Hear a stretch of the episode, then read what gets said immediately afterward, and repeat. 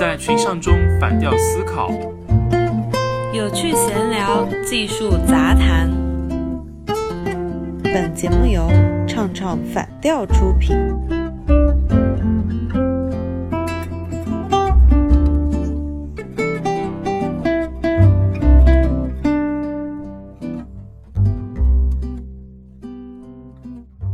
这几天中餐厅这个节目的话就非常的火，然后像黄晓明黄老板在媒体上面被已经被黑的非常惨，甚至发明了一个新的词叫“韩明度”，对不对？然后来证明这个老板到底有多么的 多么的不靠谱，多么的傻。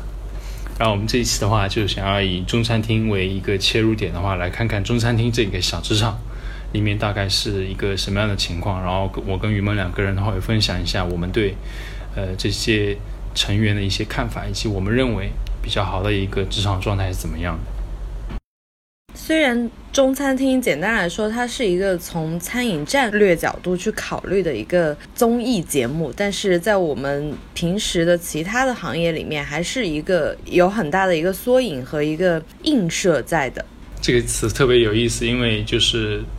就相当于就是我们会在他们这些。明星的身上会看到我们就是平时过的这些职场的生活到底是怎么样的，对不对？特别像黄晓明，大家对他黑的实在是太惨了，因为他确实非常像很多朋友他们眼中的那些老板一样子，对他吐槽就特别多。然后我记得之前雨萌的话发了我一个剪辑是 B 站上面的，就是黄晓明在前面几期中就是特别特别装、特别特别傻的那些表现。比如说王俊凯说：“我们这个海鲜市场要早点去，他们那个要八九点差不多就要关门了。那好吧，我们九点去，嗯，就早了半个小时。但实际上还是就是说，他们黄俊凯的意思就是说，哎，这个东西肯定要卖完了，九点去也不行。然后就是左耳朵进右耳朵出的这种状态的话，就特别傻。”哦，对，还有就是 B 站上还有那个对于呃林大厨在做菜的时候，然后问啊一共有多少份？我看见就是黄晓明在非常着急的时候就一直在说啊我不管，一定要全部给我做完。我就觉得这两段真的是非常值得网友诟病的两点。对，其实后厨是一个非常气氛非常的紧张，然后事情很忙碌的一个一个小的场所。然后这么大概也就三四十平米的这个空间里面，大家都在忙前忙后的，真的是讲求一个结果。然后很多细节性的东西都已经忽略掉了，就完全是感性战胜了这个理性，大家都完全处于一个比较失控的状态。像比如说秦海璐，她真的是非常的知性理性的一个女性嘛。当她就是说带领大厨就做主厨的这这个时候的话，她还是有吼这个。呃，同桌，对吧？然后后来他在 节目里面呢还哭了，说啊，我怎么会变成这个样子？所以在一个高度紧张的一个氛围中，大家都会暴露非常原始的一些东西，可以非常的看出一些问题来。他们几个人的分歧点，其实就是对于这个餐厅的战略定位不一样吧。林大厨他是作为一个行业的精英，然后他深谙这个运营规律，所以他就是他从第一期开始，然后到现在我们看到的这一期，他就是不断的在提出，就是啊，我们中午不营业，我们要晚上营业，我们要做。中高端餐品中餐厅的一个路线，但是这个就遭到了呃黄晓明和秦海璐的反对。就是比如说秦海璐第一期他就提出了很多，就是啊我们要做紫菜蛋花汤啊、油条啊、豆浆啊，都是一些薄利多销的路边摊这种路线，所以它就是一个。严格去核算这个成本，然后认为这个是餐厅最好活下去的路线。大厨呢，他就是想要做精品晚餐，然后我就觉得，可能他们一开始对于这个餐厅的一个定位就非常的不一样吧。嗯，然后这个时候，我们的黄老板他是怎么做的呢？一方面跟秦海璐说：“对，好，我会管住他。”然后一转身到菜场的时候，听你的。菜品你来把控，然后就是这样子，就过分的就是没有老板的原则。哎，所以你认为就是在老板这一方面的话，老板要起到一个什么样的作用呢？就是他既要就是让员工信服他，又要就是很很完美的去协调，然后按照这个中餐厅的走向，按照他的一个思路去发展。其实老板这个角色是职场中还是在节目中吧？老板这个角色其实都是最最难当的。首先，他要比较清晰的把握你这个餐厅的运营到底要是往什么样的方向去发展，然后你得清楚的知道你现在有多少的家底，能干什么样的事情，然后你还要考虑的是怎么样才能够就是更快的，就是有一个更高效的一个投入产出比，而且你还要磨合就是不同员工之间的一个矛盾，你要做一个润润滑剂，所以老板真的不好当。当然，我们看到更多的是黄黄老板的这个智商的一个下限，这个其实挺遗憾的。但是，确实在现在的五期中，他真的有进步。这个我是因为我也是看恶补了这个五级五集五集节目啊，然后我是看在眼里的。包括就是说，他后来就是说也最后听从了就是一些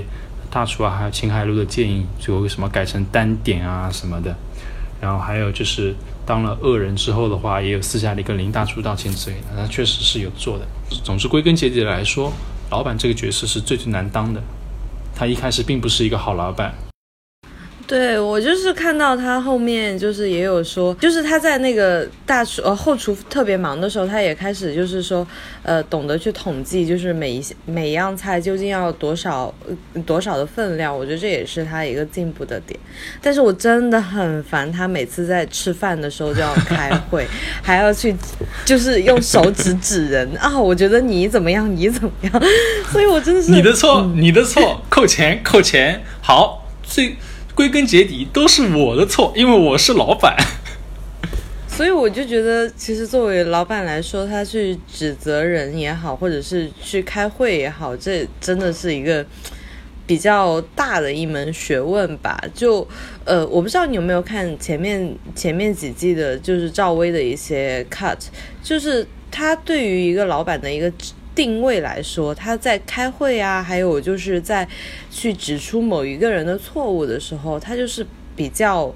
呃，也不算温和吧，但是他是比较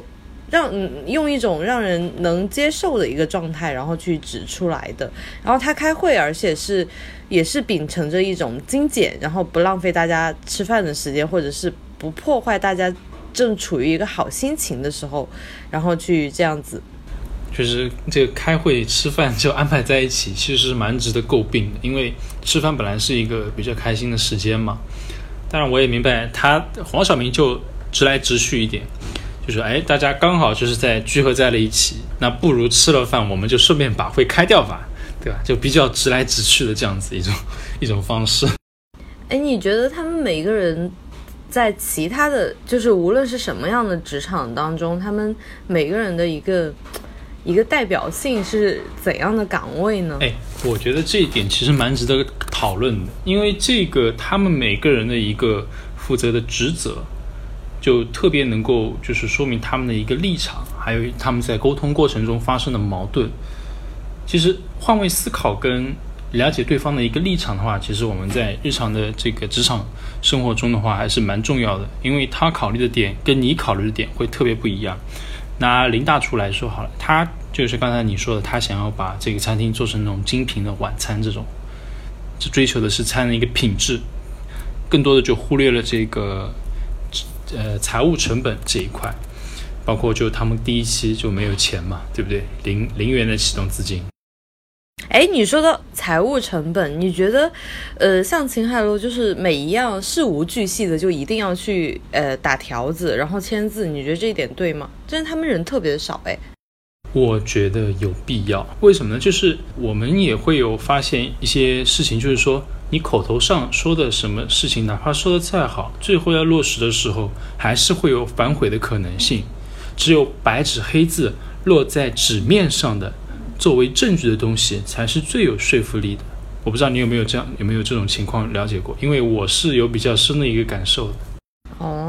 我觉得可能是立场不一样吧，因为我平时在我的生活当中，我的职场里面，我处于林大厨这样的角色会多一些，所以我就觉得，嗯，就是在人比较少，或者是说我一个对于餐厅有好处的一个支出的情况下，他要这样子，我 我就会就会下意识的想啊，他是不是为难我啊？真的很讨厌这样子，我可能就是在职场当中我就会这样子，但是我觉得可能。我没有做过财务，或者是我没有站在秦海璐这样的角度去想。比如说，他每一道菜他就一定要猪肉的时候，我就会觉得啊，你一个外行人，就是老在我的岗位上来指指点点，我就会比较烦吧。就是我就特别的能理解林大厨。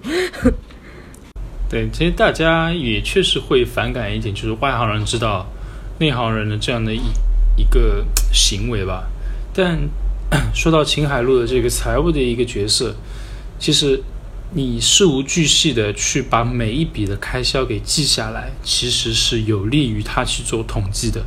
也有利于做到就是一个餐厅运营的一个提高餐厅运营的一个透明度。你是说得清的，因为时间一久，你真的会忘。我问你，你早上比如说 想着做什么事情，下午的时候有时候是不是也会忘记呢？哪怕是隔了一天。有时候我跟朋友讲讲话的时候，说着说着，哎，想到了一个点，我说想啊，第一点什么，第二点我突然就想不起来了。其实这个是难免的，白纸黑字留下来的话，其实更好的提高了一个运营的一个透明度。那我们再说回林大厨，他就是想要提高一个品质，完没有考那个考虑到财务成本的一个问题，特别是在他们没有启动资金，需要以物易物来开始。就是运营这样的一个阶段，你做这些精品的东西其实是不太实际的。你们的成本有限，你能够做到精品做到哪儿去呢？其实最好的就是像他们一开始节目组呈现的，就是能够像秦海律提到了做一些家常小菜，对吧？对吧？能够快速的回本，把资金给运转起来，越赚越大的，还有什么卖煎饼这种方式，其实是我觉得是非常好的，因为他们现在需要的是钱。能够多回笼一点资金就多回笼一点资金，后面他们慢慢跑大了，就可以像林大厨一样，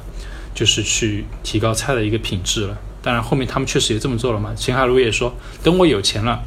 你们要买什么我都满足。那确实也做到了嘛，对不对？是的，是的。那你觉得就是对于两个实习生，他们在平时的一些职场当中，他们是处于怎样的一个职场定位呢？两个实习生，其实我感触也蛮多的，因为我们其实都是从新人嘛，在职场上面都是从新人过来的，对不对？对，就是去一个职场，然后做实习生，非常的想要留下来，就拼命的想表现自己，就好不容易，对，不想一毕业就失业，就非常的希望公司能把自己留下来。其实像高天鹤跟那个童童卓，他们两个就其实特别典型吧，像高天鹤就拼命的这种表现。就拉，就把自己的弦给绷紧了，然后来去表现自己，想要让别人留下印象来。那确实，第一天第第一个半天的时候，秦海璐特别感觉开心，对不对？然后像同卓的话，会稳扎稳打一点，没有过于的突出的去表现自己，然后就那边默默的该干活就干活，什么样子？反正就出错的情况相对来说少一点，是吧？那高天鹤，然后在第二天的时候就。就问题多了很多，就是那个秦海璐长厨的那天嘛，他问题就出来暴暴那个暴露很多的一个呃错误嘛，然后秦海璐就说：“哎，你这个态度没有像第一天的时候来的那么好了嘛。”这个其实我是替高天鹤心里面已经捏了一把汗了，我因为我能够理解他，但是老板却给你的一个评价却是并不是非常好的，就直接说出来了，这个就很危险的一个信号。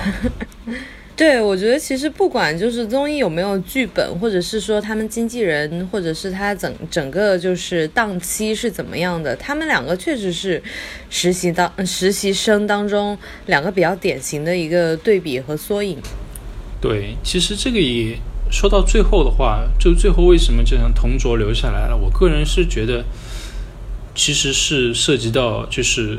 两个词，一个是管理预期跟靠谱。什么意思呢？像高天鹤第一天就过于表现了，而且是绷了绷紧了弦去表现的，那他那个时候老板就会觉得，哎，这个是你的常态，他会认默默认为这是你的常态，也就是说你可以做得更好。如果你表现不好了呢，会觉得哎你怎么不行了？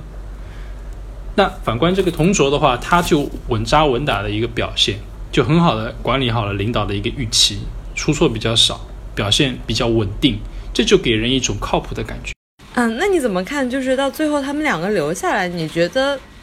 就是这个决定算是一个比较公正的决定吗？我我觉得怎么说呢？我其实很难去在这方面表达一个清晰的观点，因为我觉得综合评综合性的来说，两个实习生，我觉得真的也很不错了，真的，我真的觉得很不错。只是因为他们必须得 二选一，是因为我们都是从实习生过来的，这也是一点也会有感同身受的感觉。只不过就是节目组里面必须要二选一，所以才决定就是说留下了同桌，让高天鹤离开这样的一个决定而已。其实就像我们一开始，比如说去职场求职的时候的话，面了很多家，对不对？人家说啊，可能你不适合我们。那个时候其实被拒绝多了之后的话，我们自己心里面可能会想，是不是我不行？其实并不是，并不一定是这样子，而是因为对于他那些你应聘的公司来说，他们的需求跟你就是说并没有那么的契合。你要去找的是真正能够觉得哎你很不错的这样的一个公司，并不是你不好，只是你们有些点没有契合而已。这个就像男女相亲一样的了，对，就。其实我们就像你之前也跟我聊天的时候提到，就我们其实蛮多的时间，超过一天超过三分之一的时间，应该都是在职场里面生活的，对不对？所以的话，就很多人就看这个节目的话，会特别的有一种共鸣感。嗯，是的。哎，那你觉得就是杨紫和王俊凯在这个职场里面的表现如何呢？我先讲王俊凯啊，因为我觉得。TFBOYS 王俊凯，就是他在这个里面的话，我觉得真的是算是应该是比较算是一个偏优秀的一个员工了，比较恪尽职守，真的比较恪尽职守。然后的话出错少，然后该提意见的时候就提意见，老板做决定的时候不多插嘴，所以我给给我给他的评价是优秀的员工。我不知道你是一个怎么样的感觉。我觉得他就是脑子比较清晰了，也 就是我觉得哦，就是他也不是说他就是一个单纯的流量明星，他还算流量明星里面脑子特别清楚的一个人。杨紫的话，我就会觉得他处于一个调节气氛的作用还挺重要的，不然的话，中餐厅好像每一集都还挺沉重的，就好在有有他在关键时刻调节一下气氛，缓和一下。我觉得杨紫里在里面发挥的作用就是负责可爱就够了，负责可爱。可能公司有时候也是需要像杨紫这样的角色，就是也不能说她没有干活，但是也不能说她的活儿有多么重要。但是呢，她就是一个在公司里面，对她就是在公司里面就是一个调和剂。哎，你说到这一点啊，让我想起了之前听到的一个说法，就是说一个公司里面为什么有还是就是一。不管是什么样的公司，都会存在马屁精这样的一个讨让员工讨厌的这种人设呢，对不对？所以你说杨子是马屁精 没有，我不，我不是这个意思啊！大家不要误会，我从来没这么说。就是确实就是好像公司里面是需要有一些润滑剂这样的一个角色存在，就调节气氛这种。对，就是说，其实中餐厅并不是说每一个人一定非得跟我们现实生活当中的某一个角色。角色非常的契合，它只是相对于来说，它的契合度会比较高一点而已。对，就像最近 最近又开始流行一句新的一个问句，就是哎，大家的领导含名量可以达到多少？那天你 那天我们在讨论这个 slogan 该怎么录的时候，你不是在说我了吧？你的含名度提高了，怎么回事？觉 得你在骂我。我觉得可能黄晓明一开始就是想把它作为一个综艺，然后去表现自己，但是就是前面两季他和赵薇的一个一个契合度来说，就是赵薇也会就是很认真的把这个当做一个餐厅来开，但是黄晓明可能一开始以为这是一个综艺，但是发展到第二集、第三集的时候，觉得哦好像不能这样，是真的是在开一个餐厅的感觉，所以他其实到。最近一期就开始认真起来。尽管他有时候我我觉得他在镜头里面好像有两三次都想发火，但是还是就是我看见他在镜头面前深吸了一口气的那种，就是想要去压制住自己的情绪。也许他就是正在好好的降低自己的寒明度，好好的去做一个领导吧。对，其实我真的是感觉他有在进步跟成长的。说实话，真的，你中餐厅的话，这五期里面，然后每一天都会有新的一个进步。其实他也有所以你觉得，呃，我们在看中餐厅的时候，除了日常的吐槽以外，我们可以从中学到一点儿什么吗？就是，比如说可以以此为戒啊，就是自己在现实生活当中就是。开餐厅啊，或者是呃，哪怕创业也好，或者是说工作也好，都不能这么干。我觉得其实，嗯，蛮重要的一点就是你要了解对方的立场。OK，然后呢？对，就比如说新的一期嘛，秦海璐跟这个黄晓明坐下来在聊天的时候，他们就提到林大厨建议说，让林大厨就是能够休息一下，对不对？那其实像我的话，我看节目的话，我会觉得林大厨他来参加这个节目，更多的是为了展示他的一个厨艺的。他来节目是有自己的目的的。每一个人来节目都有目的啊，我觉得很正常。对呀、对呀、就是他们两个人在聊天的时候，就反正提到了这一点嘛，对不对？所以的话，但又不能够让他让林大厨过于辛苦，所以的话就才提出了就说替代。对，我觉得秦海璐还挺能理解他的，就挺能理解他，就站在他角度想，就是啊、他来这里，他就是为了来宣传中国的美食的，他就是一个厨师的一个角色。然后呢，呃，王俊凯也非常的能站在林大厨的角度去想，就比如说。呃，我忘了是前两季，然后他反正就是有一次安慰他，就说不是说你这个菜不好吃，是说这个食材不对。对他还是能站在其他员工的角度去思考，然后去理解、去体恤别人的。其实是因为真的我们在平时工作中的话，你吐槽归吐槽，如果说真的你站在对方的一个立场去考虑一下，就是你们遇到的一个事情的话，我觉得用第三第三人称的视角嘛，就像你们发生的事情，对吧？然后用过电影的方式来把它过一遍，用第三人称的视角来看这个事情的话，我觉得大家哪怕遇到一开始就特别生气的事情的话，也会能够心平气和的去看待发生的这个事情，了解对方的一个立场。之后的话，我觉得也会吃一堑长一智，然后让大家的工作会更加的愉快一点。因为仅仅只从自己的角度出发的话，会忽略很多的东西，然后也不能够进一步进一步的，就是避免一些矛盾。只有多换位思考。就相当于，其实我有很多朋友，他其实，在公司里面就还挺讨厌行政啊或者财务啊这样的角色的，因为他会觉得，就是为什么就是在工作协调当中会这样子，然后什么样的，就相当于一开始在节目里我提到说。我说啊，我说秦海璐真的好烦啊，就是一定要就是在财务方面，然后这样子去做。但是我觉得，如果真的换位思考一下，我站在他的一个岗位，然后你让我去做财务，我一开始不知道怎么去运营这个角色的时候，其实最好的方法就是模仿，然后我去模仿他，然后去去事无巨细的记录这些支出和收入，我会觉得，嗯，就是慢慢的，我可能就会汲取很多经验，然后并且把这个越做越好。所以是所处的岗位不一样，然后所以大家彼此理解一下就好了。要换位思考，彼此彼此理解，